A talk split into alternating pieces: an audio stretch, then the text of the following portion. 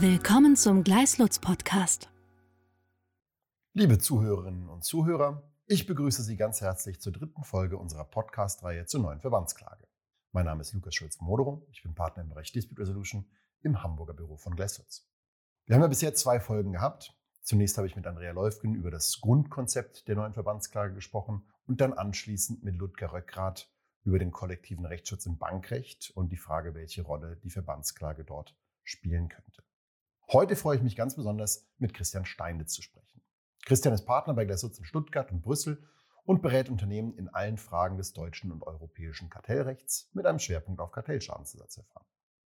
Mit Christian möchte ich heute über kollektiven Rechtsschutz im Kartellrecht sprechen und gemeinsam untersuchen, inwiefern die neue Verbandsklage dort eine Zukunft hat. Herzlich willkommen, Christian. Schönen guten Tag, Lukas. Christian, lass uns doch mal einsteigen. Die Verbandsklage ist hauptsächlich an Verbraucher adressiert. Gibt es überhaupt aktuell Fälle, in denen Verbraucher Kartellschadensersatzansprüche geltend machen? Die gibt es so gut wie nicht. Man muss ganz klar konstatieren, dass zwar die Kartellschadensersatzklagen in den letzten 15 bis 20 Jahren in Europa deutlich zugenommen haben, aber dass es sich da eigentlich um ein B2B-Geschäft handelt. Unternehmen klagen gegen Unternehmen. Dass Verbraucher gegen Kartellanten klagen, das ist wirklich die absolute Ausnahme. Okay. Wir haben ja äh, als sozusagen kollektiven Rechtsschutz im Kartellrecht, haben viele von uns sicher das Abtretungsmodell vor Augen. Ist auch das bisher keine Option für Verbraucher, ihre Ansprüche geltend zu machen?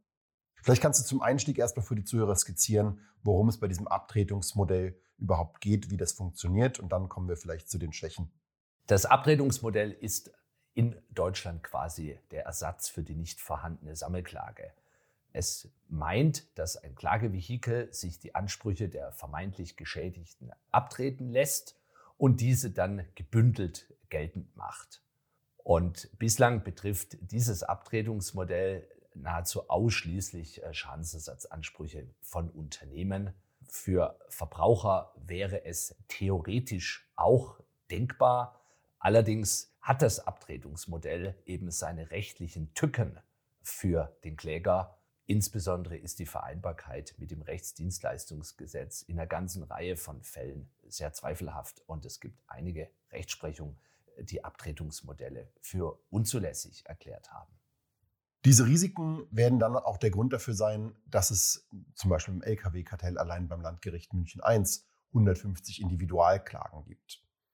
Angesichts dieser Risiken, aber gleichzeitig auch der praktischen Hürden für Einzelklagen, Gibt es denn im Kartellschadensgesetz überhaupt einen effektiven Rechtsschutz? Das ist eine sehr gute und sehr aktuelle Frage, die das Landgericht Dortmund jüngst in einem Vorlagebeschluss dem EuGH vorgelegt hat und konkret wissen möchte, ob ein Mitgliedstaat, wenn er sonst keine Form der Sammelklage kennt, das Abtretungsmodell nicht erleichtert zulassen muss, damit eben Kartellschadensersatz auch tatsächlich wirksam durchgesetzt werden kann, also damit dieses unionsrechtliche Effektivitätsprinzip eingehalten ist. Die Argumentation des Gerichts läuft darauf hinaus zu sagen, Einzelklagen sind mit so hohen Risiken, insbesondere auch Kostenrisiken verbunden, und zwar selbst dann, wenn der Schaden nicht nur ein paar wenige tausend Euro, sondern über 100.000 Euro beträgt, dass ohne ein Abtretungsmodell die wirksame Durchsetzung von Kartellschadensersatzansprüchen nicht möglich sei. Das ist etwas verkürzt die Argumentation des Gerichts. Ob das tatsächlich stimmt, ähm, wir werden gespannt äh, abwarten, was der EuGH dazu sagt. Wir sehen ja tatsächlich eine ganze Reihe von Individualklagen, beispielsweise LKW-Kartell, allein Landgericht München I mit 150 Verfahren. Aber das sind dann natürlich überwiegend höhere Streitwerte und jedenfalls keine Verbraucher.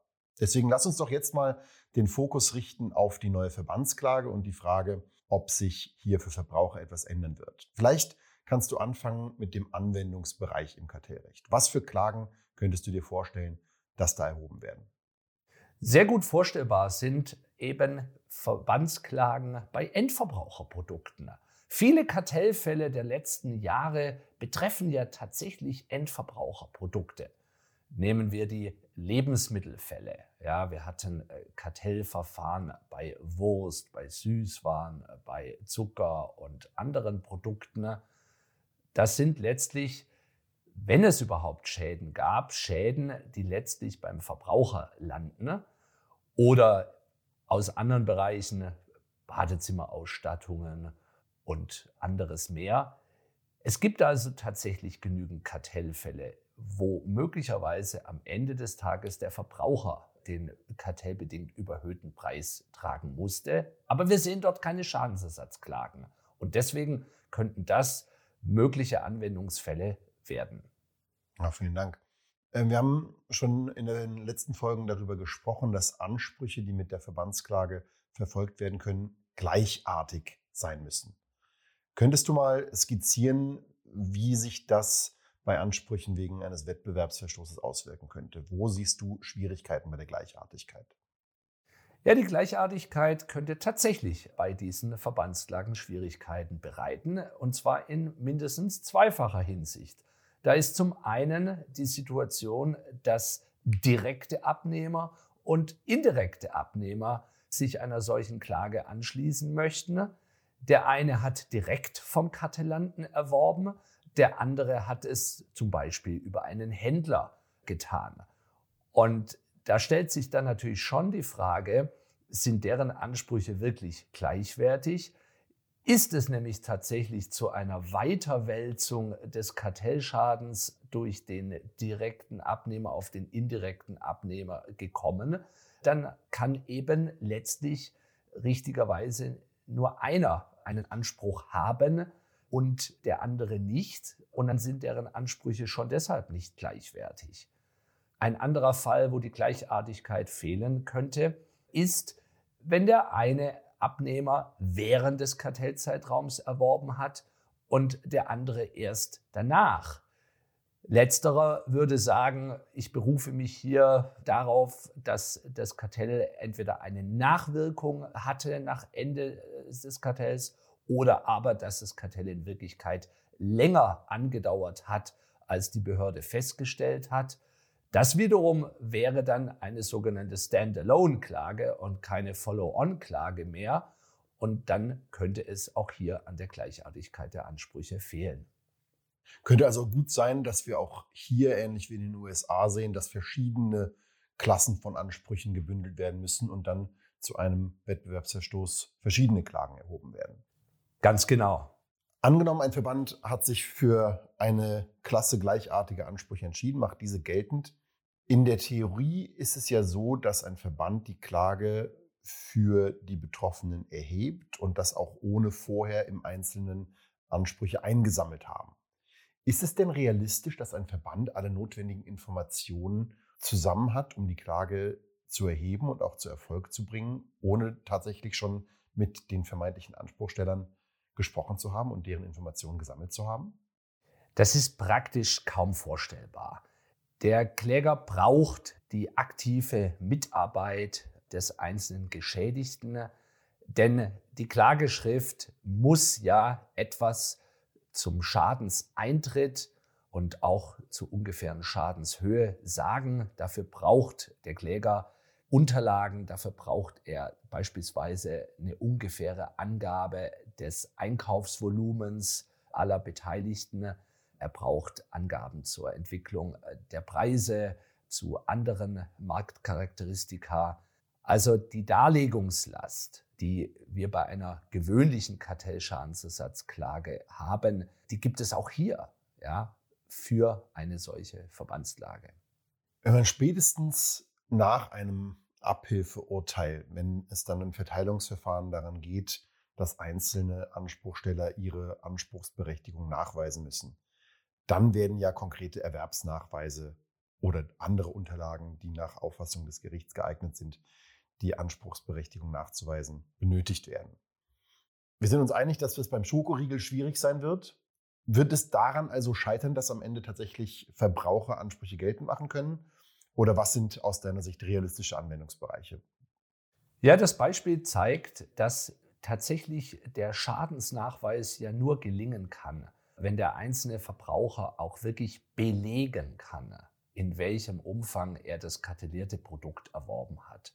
Und daran wird es gerade bei Massenschäden, also Streuschäden in geringer individueller Höhe oftmals fehlen.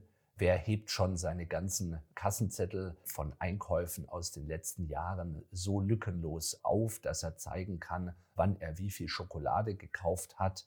Deswegen wird es vermutlich eher bei größeren Anschaffungen, wie etwa Anschaffungen äh, für das eigene Haus oder eben Anschaffungen eines Fahrzeugs und dergleichen mehr zu solchen Verbandslagen kommen können. Dort dürfte die erforderliche Dokumentation noch vorhanden sein bei den Verbrauchern und dort könnten dann solche Verbandslagen in Zukunft eine nicht unerhebliche Rolle spielen.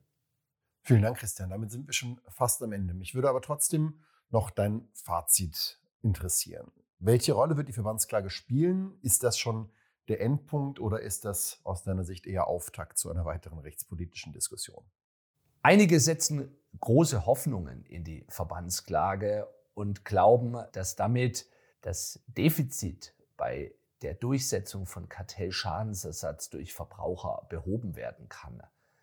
Das sehe ich auf Basis des derzeitigen Gesetzesentwurfs so noch nicht, denn es bleiben erhebliche Hürden in der Praxis. Allerdings ist aus meiner Sicht zu erwarten, ja sogar zu befürchten, dass diese Hürden dann letztlich nach und nach geschliffen werden könnten, weil man eben möchte, dass auch Verbraucher Kartellschadensersatz leichter geltend machen können.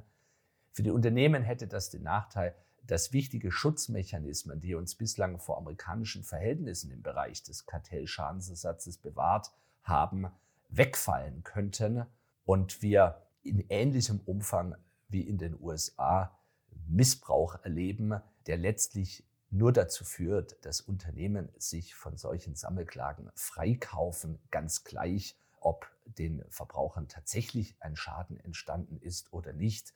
Bleibt zu hoffen, dass es so weit nicht kommen wird. Vielen Dank, Christian, für diese spannenden Einblicke. Wir werden die Entwicklung natürlich weiter intensiv begleiten und werden sehen, wohin uns das in den nächsten Jahren führt. Es war eine große Freude, dich dabei zu haben. In der nächsten Folge werde ich mit Marc Rudloff über ESG-Themen sprechen, worum es da genau geht und ob die Verbandsabhilfeklage in diesem Bereich zu neuen Klagen führen kann. Wenn Sie, liebe Zuhörerinnen und Zuhörer, weitere Fragen zu den Themen aus der heutigen Folge haben, dann melden Sie sich gerne bei uns. Wir freuen uns auf die weitere Diskussion. Bis zum nächsten Mal. Vielen Dank. Weitere Informationen finden Sie auf gleislutz.com.